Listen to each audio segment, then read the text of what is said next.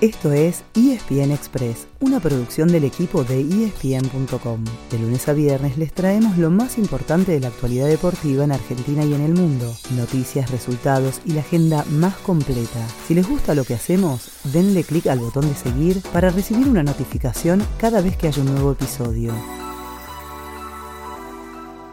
Muchachos, ahora nos volvimos a ilusionar. Quiero ganar la tercera.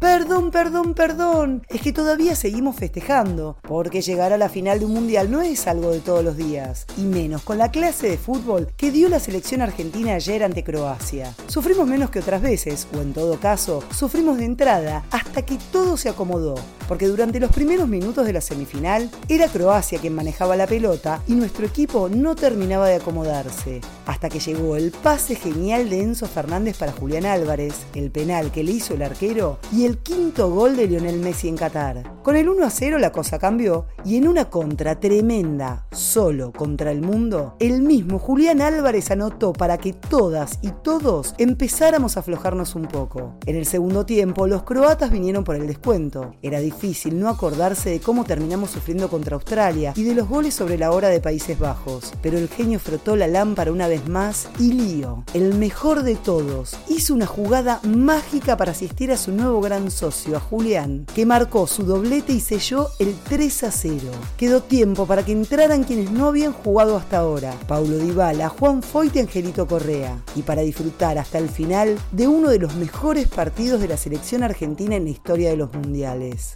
Si hablamos de historia mundialista, anoten. Lionel Messi se convertirá en hombre récord si juega la final, y nadie tiene dudas de que lo va a hacer, porque ayer igualó el récord de mayor cantidad de partidos en un mundial, alcanzando los 25 del alemán Lothar Matthaus. Y también superó otra marca al anotar de penal. Ahora, con 11 goles en Copa del Mundo, pasó los 10 de Gabriel Batistuta. Hizo uno en 2006, no marcó en 2010, sumó 4 en 2014, 1 en 2018 y lleva 5 en 2022. Con esos 5, por ahora comparte el tope de la tabla de goleadores junto al francés Mbappé. ¿Habrá duelo mano a mano el domingo al mediodía? Para eso, claro, Francia primero tiene que pasar una prueba más. Hoy a las 4 de la tarde en la segunda semifinal choca con Marruecos, la revelación y único invicto del torneo. Los actuales campeones aparecen como favoritos en las apuestas, pero el primer africano en la historia en meterse en semis ya dejó en el camino a candidatos como Bélgica, España y Portugal. Ustedes, ¿a quién prefieren para la final? Mejor no me digan nada. Sigamos como hasta ahora, pasito a pasito. Ese fue el final del episodio de hoy. De lunes a viernes, al comenzar el día, les contamos lo que pasó y lo que se viene en el mundo del deporte. Los esperamos en el próximo episodio con mucho más ESPN Express.